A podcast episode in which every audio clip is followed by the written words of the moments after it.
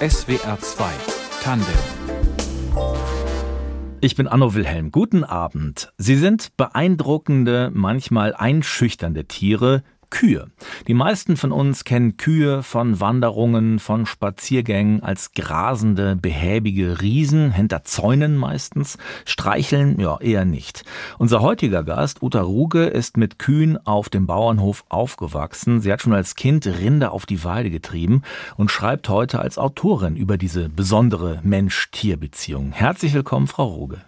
Guten Abend, ja. Was macht denn die Kühe für Sie so besonders? Was sehen Sie in ihnen?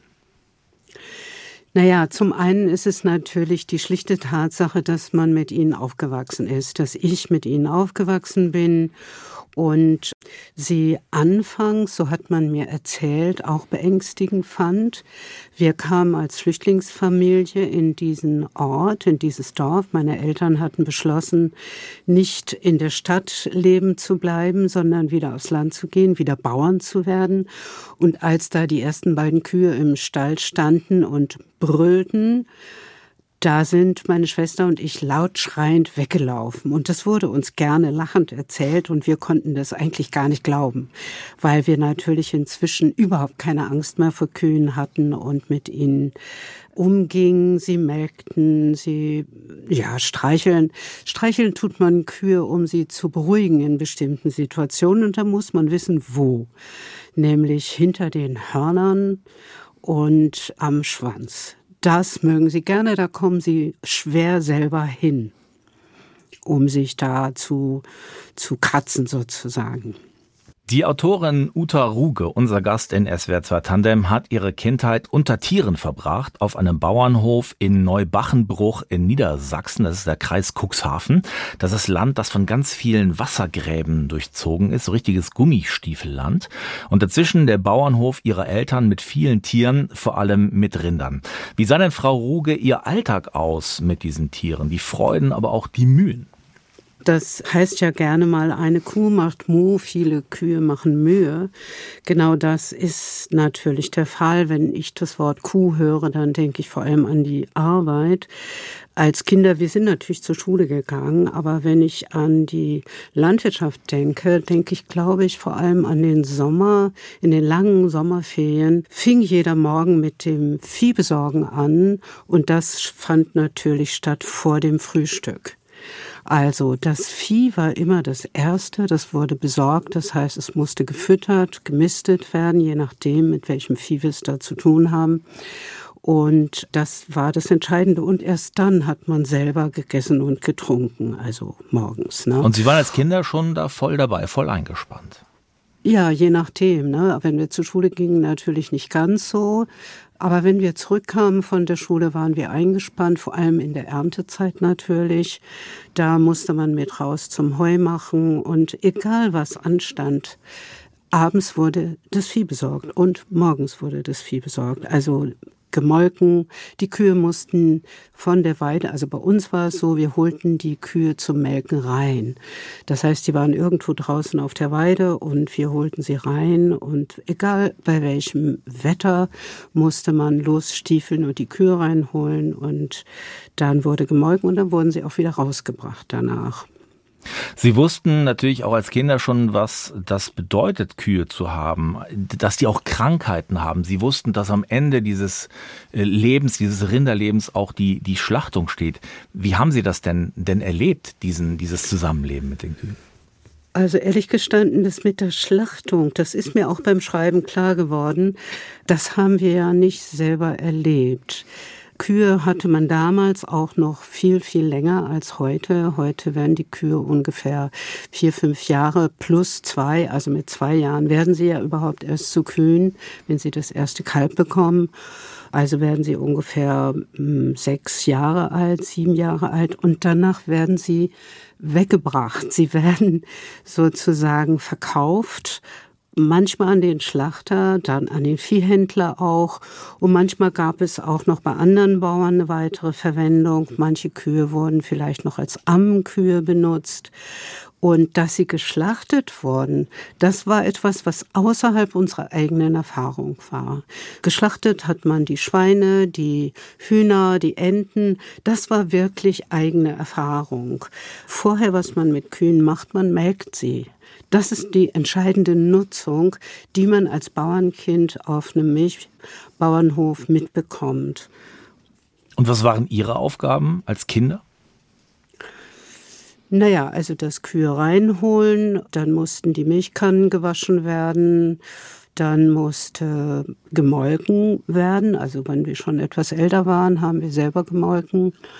Im Winter mussten die Krippen sauber gemacht werden, bevor das neue Futter in die Krippen gegeben wurden. Eine Zeit lang hat mein Vater auch, ist der arbeiten gegangen, weil der Bauernhof sich nicht sofort gelohnt hat, sozusagen. Und da hat man auch die schwereren Arbeiten schon gemacht, zum Beispiel das Ausmisten. Und dann mit der Mistkarre über den Mistgang fahren und mit viel Schwung auf dem Misthaufen fahren und oben auskippen und wieder runter. Und möglichst nicht ausrutschen, so dass man selber im Misthaufen landete. Wie eng war dieses Verhältnis mit den Tieren für Sie als Kind? Sie haben eben schon erzählt, wie man die richtig streichelt, nämlich da, wo sie selber nicht hinkommen. Naja, es ist eine sehr körperliche Tätigkeit insgesamt. Wenn man neben ihnen steht und zum Beispiel sie anketten muss, wenn sie von der Weide kommen, das waren damals Anbindestelle, dann drückt man sich gegen sie, damit sie noch einen Schritt weiter nach rechts oder links gehen, damit man die Kette um sie herum bekommt. Und manchmal haben sie sich auch gewehrt, haben sie gegengehalten und so manches Mal äh, hat auch eine Kuh sich auf so einen Kinderfuß gestellt. Da kriegte man natürlich dann einen Heul- und Wutanfall und hat auf sie raufgetrommelt. Das wurde nicht gern gesehen, weil das auch völlig sinnlos ist, weil dann werden die immer sturer und ängstlicher. Also man musste ruhig bleiben und gut auf sie einreden und sie wegschubsen sozusagen. Also es gibt diese große Nähe zwischen Mensch und Tier im Stall. Es gibt aber zugleich eine klare Unterscheidung zwischen Mensch und Tier auf Bauernhöfen. Es gibt Hygieneschleusen, es gibt äh, keinen Zugang für, für Tiere ins Haus zum Beispiel. Warum ist das so wichtig? War Ihnen das klar, warum das so wichtig ist? Ja, ich glaube, das war uns immer klar, das lernten wir. Wir lernten, dass Tiere und übrigens auch Pflanzen oder Erde unter Umständen auch mit gefährlichen Tieren, sag ich jetzt mal, gewissen Insekten und Würmern mit Schimmel und so weiter behaftet sein kann und das gehörte nicht nach drinnen. Ich glaube, je enger man mit diesen zum Beispiel auch Parasiten an den Tieren zu tun bekommt, desto klarer ist, dass es diese Hygieneschleuse sozusagen geben muss. Man zog sich seine Klamotten aus, die man im Stall getragen hatte und ging dann erst rein. Die kamen noch nicht mal bis ins Badezimmer irgendwie und wusch sich dann, also ich kann heute noch nicht einen Hund gut streicheln, ohne mir anschließend die Hände zu waschen. Das steckt wirklich unheimlich drin. Ich glaube, gerade Menschen, die so eng mit Tieren arbeiten, lernen genauso schnell auch diese Distanz, die auch damit zu tun hat, sich nicht mit ihnen zu verwechseln. Das klingt jetzt ein bisschen abstrakt, aber ich glaube, so abstrakt ist es vielleicht gar nicht. Wir wussten sozusagen immer, dass das deren Bereich war, der Stall, da haben wir uns aufgehalten und so. Wir haben mit den Katzen auch gespielt, im Heu und so weiter. Das heißt, wir waren sehr drin in dieser Umwelt, aber gleichzeitig das Reingehen, nach drinnen gehen, bedeutete wirklich eine ganz andere Existenz in gewisser Weise. Und ich habe immer gerne auch als kleines Kind schon, sobald ich das konnte, gelesen und mich in andere Welten hineinbegeben. Und ja, auch da musste vielleicht eine gewisse Schleuse durchgangen werden. Man säuberte sich von dem Schmutz und den Gerüchen übrigens ja auch. Meine große Angst war immer, rieche ich nach Vieh, rieche ich nach Stall, dann im Gymnasium. Ne? Dass sie ihre Heimat verlassen muss, das wusste unser heutiger Gast Uta Ruge schon als Kind, denn so, wie es Tradition ist, hat ihr Bruder den Hof in Niedersachsen geerbt, auf dem sie aufgewachsen ist. Frau Ruge, Sie haben lange als Journalistin in London gelebt, heute sind Sie in Berlin. Hätten Sie sich bei einer anderen Erbfolge ein Leben auf dem Hof vorstellen können? Ja, diese Frage wird immer wieder gestellt und ich finde es sehr schwer, sie zu beantworten. Hm. Ich kann immer nur sagen ja und nein. Ich nehme an, als junge Frau wäre ich nicht geblieben. Ich wäre gegangen, auch wenn ich nicht gemusst hätte, weil einfach die Neugier auf den Rest der Welt so groß war. Und damals war es nicht so einfach, beides zu machen, also wegzugehen, eine gute Ausbildung zu machen, sich die Welt anzugucken und dann zurückzukehren und den Hof zu nehmen und zu modernisieren. Das ist heute sehr viel möglicher und selbstverständlicher. Und das finde ich ganz wunderbar. Und es gibt auch inzwischen Frauen, die Höfe übernehmen, und zwar mit einer sehr guten Ausbildung. Sie sind weggegangen zur Ausbildung. Wie war denn dieser Übergang weg vom Land in die Stadt für Sie? Wie haben Sie den erlebt? Schwierig. Also das war überraschend schwierig, weil erstmal fühlte ich mich nur erlöst sozusagen, wie man sich eben fühlt mit 18, 19 Jahren aus der Enge des Dorfes weg zu sein, aus dem Elternhaus weg zu sein. Und dann setzte aber so eine, ja, eben die Fremdheit. Die Fremde ist fremd und man selbst ist der Fremde oder die Fremde dort und nicht gekannt zu werden ist etwas anderes als von jedem gekannt zu werden. Beides kann schwierig sein. Und das Allerschwierigste war sicherlich nicht mehr für alles, was ich sah, die Verantwortung zu übernehmen, irgendwie ist ja auf dem Weg durch die Stadt immer irgendwo was nicht ganz in Ordnung. Ich weiß nicht, man sieht einen kleinen Hund, dem es nicht gut geht oder ein Kind, dem es nicht gut geht. Und eigentlich ist man gewohnt, immer einzugreifen, zu fragen, was ist denn da los? Und dass man dran vorbeigeht, das war ein Stück Erleichterung, aber irgendwie auch ein sehr ungutes Gefühl. Wie lange haben Sie dafür gebraucht? Oh je, habe ich es je ver Doch, ich habe es irgendwann verlernt. Ich war anfangs in einer Kleinstadt in Marburg. Da ist es mir noch sehr aufgefallen. In der Großstadt, dann in Westberlin, muss man sagen, in den 70er Jahren, dann schon weniger. Da hatte ich das sozusagen geschluckt. Aber ich würde fast sagen, damit hatte ich auch eine gewisse Entfremdung oder Fremdheit zu mir selbst geschluckt. Sie sind als Journalistin dann nach vielen, vielen Jahren auf diesen Hof zurückgekehrt, auf dem Sie aufgewachsen sind, um über bäuerliches Leben zu schreiben. So ist Ihr erstes Buch erschienen, ein sehr erfolgreiches Buch, Bauernland, über das Sie schon hier in SWR 2 Tandem berichtet haben. In Ihrem neuen Buch Die Kühe, mein Neffe und ich steckt im Titel Ihr Neffe, der den Hof inzwischen von Ihrem Bruder übernommen hat, der Hannes. Was ist das für einer Hannes? Warum kommt der in den Titel rein? Ja, ich konnte schlecht schreiben, die Kühe Hannes und ich. Da hätte jeder gedacht, das ist ein Liebesroman, also musste ich meinen Neffe schreiben. Und ich möchte das kurz auch erwähnen. Mein Neffe heißt nicht Hannes und mein Bruder heißt nicht Waldemar. Ich habe ihnen beiden überlassen, einen anderen Namen zu wählen, mhm. weil ich es auch wichtig finde, klar zu machen, dass auch Dokumentation ein Stückchen Fiktion ist.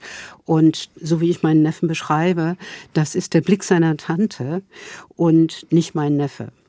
Okay, gut, das nur so am Rande. Moment, mein der ist er ist, ja. der heißt nicht Hannes, aber er ist ihr Neffe. Ja, ja, das, das stimmt. Ganz genau, ja, ja. Doch, doch, er ist mein Neffe. Was Und macht denn, was macht denn Hannes aus? Hannes macht aus ein sehr großer Kuhverstand. Das ist wirklich ungewöhnlich und zwar ist das unter Bauern sowieso so. Es gibt denjenigen, der unheimlich gut mit Maschinen kann Dazu würde ich sagen, gehört eher mein Bruder. Beide können auch immer jeweils das andere, das müssen sie ja. Aber ihre wirkliche Leidenschaft steckt vielleicht eher, würde ich sagen, bei meinem Bruder beim Basteln mit den Maschinen. Er ist einfach genial auch, wie er Sachen wieder zum Laufen bringt. Während mein Neffe wirklich jemand mit Kuhverstand ist, sehr aufmerksam mitkriegt, was mit den Kühen los ist. Morgens der erste Gang ist, durch die Herde zu gehen, auch gerade die Herde, die von Robotern bedient wird, um wirklich genau zu gucken, so was ist mit denen los sind sie am Kauen, das ist das Wiederkauen, wie ich vorhin schon gesagt mhm. habe, immer das Zeichen für Gesundheit bei ihnen.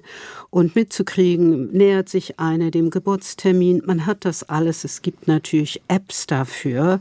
Ja, es gibt einen äh, Brunftkalender. Das ist alles auf dem Smartphone. Der gesamte Betrieb ist auf dem Smartphone. Und doch ist das Rumgehen, das auch berühren, hat die kalte Ohren, heiße Ohren, hat die eine trockene Nase.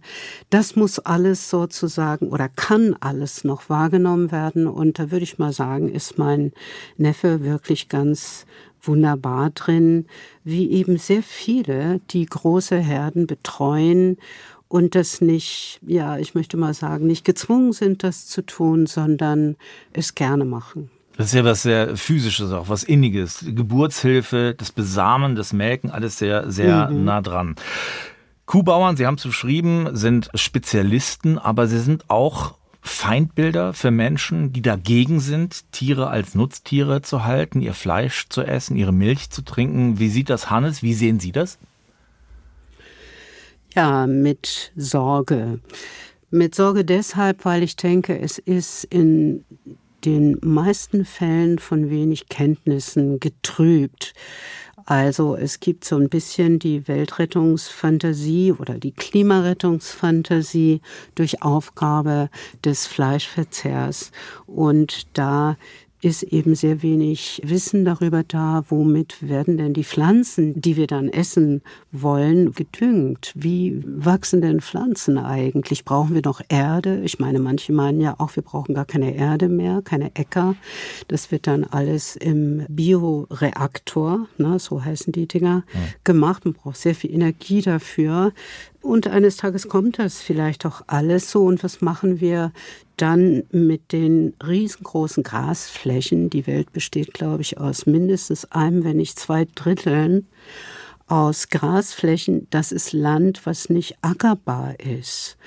Und das ist ja der ganze Witz sozusagen der Rindviehhaltung und in anderen Regionen sind, gibt es andere Wiederkäuer, die Kamele, die Lamas und übrigens sind ja auch Rehe und Hirsche Wiederkäuer, aber das nur so nebenbei. Die fressen also dieses Gras, sie können das verarbeiten als Nahrungsmittel für sich selber und was sie dabei machen, mein Vater nannte das immer Tritt, Biss und Mist, also das Kurzhalten des Grases, das Eintreten der Samen auf dieser Grasnarbe und der Mist, der das Ganze düngt. Das alles führt zu einer großen Artenvielfalt auf den Weiden. Davon leben Würmer, Käfer, Insekten, bis zu Schmetterlingen sozusagen und dann natürlich auch die Vögel und ein paar Kriechtiere. Und diese Artenvielfalt will jeder, aber er oder sie haben nicht unbedingt eine Vorstellung, dass das alles zusammengehört, ja, dass die Pflanzen, die kleinen Tiere und die großen Tiere tatsächlich eine Umwelt, ein Biotop, wenn Sie so wollen, bilden, wo das eine am anderen hängt. Und wir hängen mit dran, auch durch unsere Nutzung. Also das Wort Nutzung ist ja auch schon sehr verpönt. Nutztiere sagt man nicht. Und ich denke, ja gut, die Kühe nutzen das Gras, der Schmetterling nutzt die Blume. Ich will es mal einfach so prosaisch ausdrücken. Und wir nutzen diese großen Tiere und wir halten sie auch. Das ist ja auch ein schönes Wort, Haltung, denn das waren Wandertiere und wir haben sie angehalten sozusagen. Und wir haben sie auch geschützt vor ihren natürlichen Feinden, die es ja auch gab und gibt. Also wissen wir jetzt auch wieder, ne, die Wölfe, die zurückkehren, an denen sich so viele freuen, die reißen unter Umständen gerade im Kreis Cuxhaven ist es so ein bisschen notorisch geworden, auch Rinder und sogar Pferde, das weiß man vielleicht von dem Pony Dolly von Frau von der Leyen, was von einem Wolf gerissen worden ist und neuerdings auch die Europäische Union schaut sich diese Wolfsschutzgeschichte noch mal wieder etwas genauer an. Also nochmal zurück, es gibt diese Kreisläufe und auch die Pflanzen, solange wir mit Böden arbeiten, mit Sonne, Mond und Sterne, mit Wasser und Erde, sind wir in diese Kreisläufe eingespeist in gewisser Weise. Der Mensch und die Kuh, das ist eine ganz besondere Verbindung. Zwei Lebewesen, deren Existenzen miteinander verknüpft sind. So erzählt es die Autorin und Journalistin Uta Ruge in ihrem aktuellen Buch Die Kühe, mein Neffe und ich. Frau Ruge, wie beginnt denn diese ganz besondere Beziehung zwischen Mensch und Rind? Ja, das ist gar nicht so einfach rauszukriegen. Man muss sehr, sehr tief in die Geschichte steigen und sich hineinbegeben in diese Welten, die dokumentiert worden sind. Die ersten Dokumente sind Höhlenzeichnungen. Und da ist das Rind, die große schwarze Kuh von Lascaux beispielsweise, noch wild. Das ist noch eine wilde Kuh und das sind wilde Pferde und so weiter, Rentiere, die dort dargestellt sind. Und wann kam es eigentlich zum sogenannten Hausrind? Ja, das hat sich ja daraus ergeben. Und das Interessante ist eben auch, der Mensch war noch nicht der Mensch. Der Mensch war auch ein Tier unter vielen. Und er war ähnlich wie viele andere Tiere auch Beutetier. Er war ja nicht gleich ein Jäger und Sammler, wie wir das immer so gelernt haben, sondern er war Beutetier und musste sich auch verstecken und sich irgendwie seine Nahrung auf schwierige Weise besorgen. Die ersten Dokumente, die wir haben, und das ist ganz besonders wunderbar gewesen für mich, waren in der Sahara. Während der Eiszeit war die Sahara keine Wüste, sondern sie war ein Gebiet, in der es Gras, Savannen gab. Die das ist Darstellung. So sechs, sieben, mhm. achttausend Jahre her, ne? Das ist eine ganze Zeitspanne. Ja, das ist äh, sehr lange her. Also die sogenannte Rinderperiode, das ist die Zeit, wo auf den Felsbildern der Sahara besonders Rinder gezeichnet und eingekerbt und graviert worden sind. Das war ungefähr 6000 vor Christi. Also das sind so 8000 Jahre. Und da werden auch Giraffen, sogar Krokodile findet man auf den Felsbildern der Sahara. Mit anderen Worten, es gab dort Flüsse und Seen. Also es war eine ganz andere Welt dort. Und diese Rinder sind von einer unglaublichen Schönheit, die dort dargestellt worden sind. Und das Faszinierende ist, dass wir dort die ersten Darstellungen von Rindern zusammen mit Menschen finden.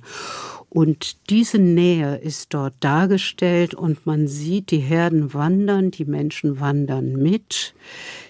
Und die Vorstellung ist tatsächlich, die Herden führen die Menschen dorthin, wo die Nahrung ist. Erstmal ihre eigene, nämlich das Gras und damit aber auch Wasser und noch so einiges andere, was dann dort möglich ist, andere Pflanzen und Bäume mit Nahrung. Und ich habe dort auch auf diesen Bildern die erste Melkerin gefunden und die ersten Gefäße, in denen ganz offensichtlich Milch gesammelt wurde und dann fermentiert. Also die ersten Nahrungsmittel aus Milch waren sicherlich eher sowas wie Sauermilch oder Quark und Käse.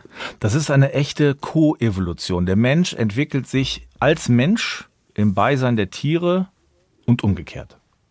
Ja, das ist wirklich eine ganz wichtige Tatsache, die man im Auge behalten muss. Und dann versteht man auch ein bisschen mehr langsam, langsam, dass ein Tier, ein so großes Tier auch, lässt sich nicht unterwerfen. Das Tier muss etwas davon haben, dass es beim Menschen bleibt.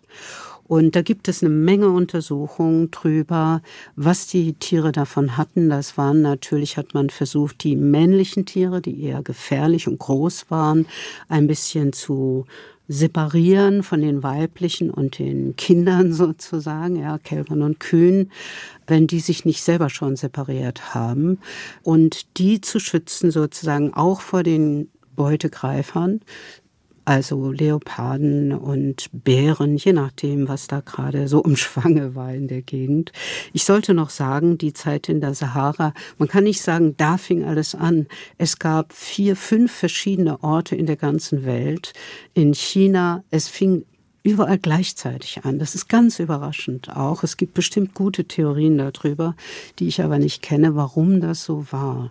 China, Pakistan, Sahara und Mesopotamien, dort waren diese ähm, Urkerne der Domestizierung und die führte dann auch relativ bald zur Sesshaftigkeit und zur Schrift. Was äh, die Bullen mitbringen, das ist eine übermenschliche Kraft, die den Menschen ja auch Entwicklungssprünge ermöglicht, die er ohne diese Kräfte nicht geschafft hätte. Ganz bestimmt. Und als Zugtiere sind natürlich auch durchaus Kühe benutzt worden vor dem Flug. Obwohl in den Darstellungen, in den ägyptischen Darstellungen sieht man vor allem Stiere. Ob die jetzt kastriert sind oder nicht, entzieht sich meiner Kenntnis. Da habe ich nie besonders jetzt nochmal nachgeforscht. Aber das Ziehen des Flugs durch die Erde, die Möglichkeit tiefer zu graben, das Getreide, den Weizen, es geht immer um Weizen, ja, Weizenanbau, Getreideanbau, das kann in dem Moment, wo es sicher stattfinden kann, die Ernten sicherer werden, das ernährt eine immer größer werdende Bevölkerung.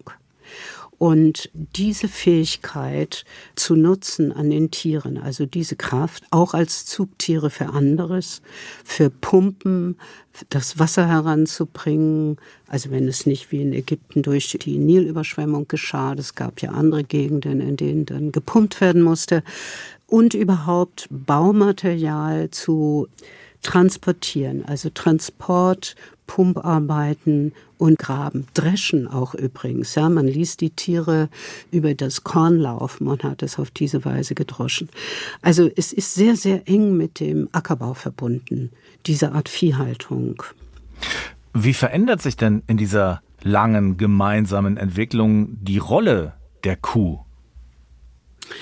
Das ist je nach Gegend natürlich verschieden, ne? wie die sich verändert hat. Ich denke, je mehr man die Kraft ersetzen konnte durch etwas anderes, durch die mechanische Kraft beispielsweise, ja, desto mehr wurde die Kuh als Milchproduzentin vielleicht auch genutzt und genommen. Und das ist sicherlich eine große Veränderung, indem wie Rinder angeschaut werden. In anderen Gegenden, beispielsweise in den USA, Nordamerika, da ist sehr stark die Fleischproduktion in den Vordergrund gestellt worden mehr als die Milchproduktion. Das ist wirklich in Gegenden unterschiedlich. Übrigens auch Indien, berühmtes Beispiel, die heilige Kuh. Mhm. Die heilige Kuh gibt es nicht so in diesem Sinne, wie sich das viele Leute vielleicht vorstellen. Indien ist das Land, was am meisten Milch produziert in der ganzen Welt. Es gehört auch nur die Cebu-Kuh zu dem, was als heilig angesehen wird. Und es wird auch nur von den Hindus als heilig angesehen, nicht von den Moslems, was viele religiöse Auseinandersetzungen in Indien übrigens auch befördert.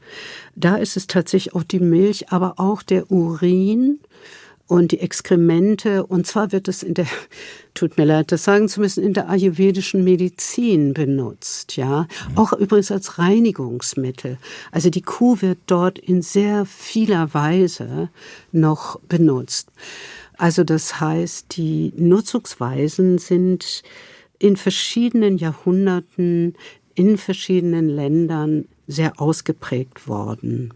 Unser Gast in SWR 2 Tandem, Uta Ruge, wächst auf unter Tieren in einer innigen Beziehung, besonders zu den Kühen. Sie erzählen, Frau Ruge, wie Sie als Kind ja gespürt haben, wenn es einem Kalb nicht gut gegangen ist. Sie lebten mit den Kühen, wirklich mit den Kühen. Wie wichtig ist denn für Sie diese Rückbindung an die Tiere? Ja, das ist natürlich einfach Teil meiner Identität in gewisser Weise und der Identität vieler Menschen, denen es noch so geht. Worüber wir aber überhaupt noch nicht gesprochen haben und das kommt störend hinzu, hinein, ist Grundlage des Ganzen, ist die Notwendigkeit, Geld verdienen zu müssen, mhm. auch für Bauern, auch in den Scheunenstellen, in Stroh und Heu. Das sind alles immer so schöne Wörter. Man denkt sich da eine schöne Umwelt.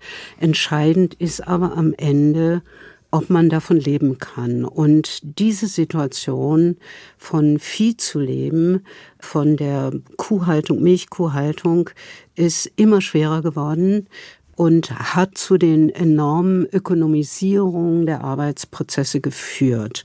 Nicht nur gegenüber den Tieren, auch gegenüber den Pflanzen meinetwegen, also auf den Äckern, muss natürlich auf sehr rationelle Weise gearbeitet werden. Und das, was von uns Massentierhaltung genannt wird, das nennen wir in dem Moment nicht mehr so sehr Massentierhaltung, wenn wir das Fleisch kaufen, die Milch, den Käse, die Butter, sondern dann wollen wir gute, sichere Nahrungsmittel haben. Und das ist ja auch absolut verständlich und richtig so. Aber da geht eine Schere auf diese Sicherheit und Qualität der Nahrungsmittel ist das eine. Und was derjenige, der sie ursprünglich produziert, dafür bekommt, ist das andere. Und dazwischen verdienen eine ganze Menge Leute eine ganze Menge Geld. Und dieses Verhältnis sich genauer anzugucken und möglichst zu ändern, das wäre nötig, um überhaupt so eine Zukunft möglich zu machen. Und das bedeutet natürlich eine Verteuerung der Lebensmittel und das ist nicht besonders sozialverträglich. Also, was ist die Lösung? Gucken wir uns Massentierhaltung an. Da wird ein Kuhleben heute technisch optimiert. Es gibt Futterroboter, sehr präzisen Auflauf. Die Hygiene ist geregelt. Ist eigentlich alles da. Es ist hochtechnisiert, aber es gibt eben nicht mehr diese Mensch-Tier-Beziehung der kleinen Höfe. Was bedeutet das denn für die Haltung der Zukunft?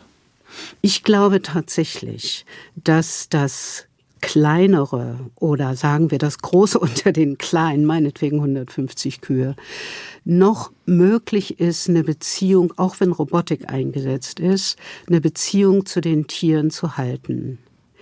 Das ist vielleicht ein bisschen eine steile These, müsste man genauer hingucken, aber nur weil ein Betrieb kleiner ist als das, ist die Beziehung zu den Tieren nicht unbedingt besser. Ich erinnere an die, fast möchte ich sagen, Verteufelung der Anbindehaltung. Das sind oft kleinere Betriebe, die aber nicht mehr erlaubt werden bald, sehr bald, weil die Tiere angebunden, also so wie werden, so wie ich früher aufgewachsen bin, damit das ist heute dann nicht mehr erlaubt. Also die Tiere in, auf diesen Höfen sind zum Beispiel im Sommer auf der Weide, im Winter im Stall und diese Höfe sind zu klein oder sagen sie sind zu klein und können keine Laufstelle mehr äh, bauen. In dieser Größe, die Laufstelle werden aber in Zukunft Pflicht sein. Das ist das Dilemma, in dem ja. diese kleinen Höfe stecken. Ja. Manche können, haben nicht den Platz oder nicht die Kapitaldecke, wie man heute sagt, um einen Laufstall zu bauen. Vielleicht haben sie auch keinen Nachfolger. Es hat gar keinen Sinn, eine so hohe Investition jetzt noch zu leisten. Und das heißt, die Bauern werden vor ihrer Berentungszeit sozusagen aufhören. Nur kurz ein Blick über die Grenze nach Holland. Dort werden die Bauern im Moment gerade dazu aufgefordert, ihre Höfe an den Staat zu verkaufen. Diese Höfe werden stillgelegt, weil die Viehhaltung zu massiv geworden ist. Das Gülle-Stickstoffproblem auf den Böden ist so massiv geworden, dass die Bauern in der Tat so etwas wie Berufsverbot bekommen. Also ein Bauer, der rausgekauft worden ist, darf nicht wieder Bauer werden. Das ist eine dramatische Entwicklung, vor der sich die Viehbauern auch in Deutschland ein bisschen fürchten von der sie aber immerhin sagen, Leute, wenn es so ist, dann sagt es uns. Ist es das, was ihr wollt? Kuhbauer, Kuhbäuerin bedeutet immer verantwortlich sein, rund um die Uhr, 365 Tage im Jahr, keine Auszeiten möglich, kein Sabbatical unter den Umständen, die Sie beschreiben. Wer wird denn diese Arbeit in Zukunft noch machen wollen? Wird es Viehhaltung in Deutschland noch geben? Ja, das ist eine gute Frage. Ich weiß es nicht. Ich meine, es ist inzwischen nicht mehr ganz so dramatisch. Es gibt die jungen bäuerlichen Familien, wo es möglich ist, mal eine knappe Woche, das ist so das Maximum, äh, rauszugehen. Vielleicht gibt es noch Alte, die das machen können, die Eltern oder auch ein Nachbar, der das eine Zeit lang mitmachen kann, wenn man sehr gut zusammenarbeitet. Aber tatsächlich, das wird weniger. Es wird auch weniger wegen des gesellschaftlichen Misstrauens und sogar mm, Aggression gegen Viehhalter. Das will auch keiner mehr so wirklich auf sich nehmen und auch den Mist, den Dreck, solange der nicht aufgewertet ist als das, wo eigentlich unsere Lebensmittel herkommen, ja, aus dem Dreck, aus der Erde, vom Fleisch der Tiere sozusagen, da sehe ich ganz wenig Möglichkeit. Es wird ja auch immer hygienischer und immer sauberer alles und die berühmte Krefelder Insektenstudie habe ich auch erwähnt in meinem Buch, die unter Umständen ganz andere Gründe hat, nämlich mit den Hygienevorstellungen und weil es keine Kuhfladen mehr gibt und deshalb gibt es auch keine Insekten mehr. Also es gibt da viele sehr konkrete Probleme, mit denen man umgehen muss. Die Viehhalter wissen sehr viel darüber, die Politiker sehr wenig, aber sie machen die Regeln. Sie haben Ihren Neffen Hannes beschrieben, der Kuhbauer. Ähm, wie sieht der seine Zukunft? Skeptisch, leider. Ziemlich skeptisch. Wenn Sie ganz vorne ins Buch schauen, dann habe ich eine Widmung dort stehen. Das steht für Fenja. Das ist seine Tochter. Das ist die nächste Generation, die jetzt noch mit einer Kuhherde aufwächst. Die ist noch nicht mal ein Jahr alt. Also man weiß nicht, ob sie wirklich noch mit der Viehherde aufwächst. In SWR 2 Tandem war das die Journalistin und Autorin Uta Ruge über die besondere Beziehung zwischen Mensch und Kuh. Vielen Dank, Frau Ruge. Ich danke Ihnen. Redaktion der Sendung Nadja Ode, in der Technik Heike Reinhardt. Mein Name ist Anno Wilhelm. Schönen Abend.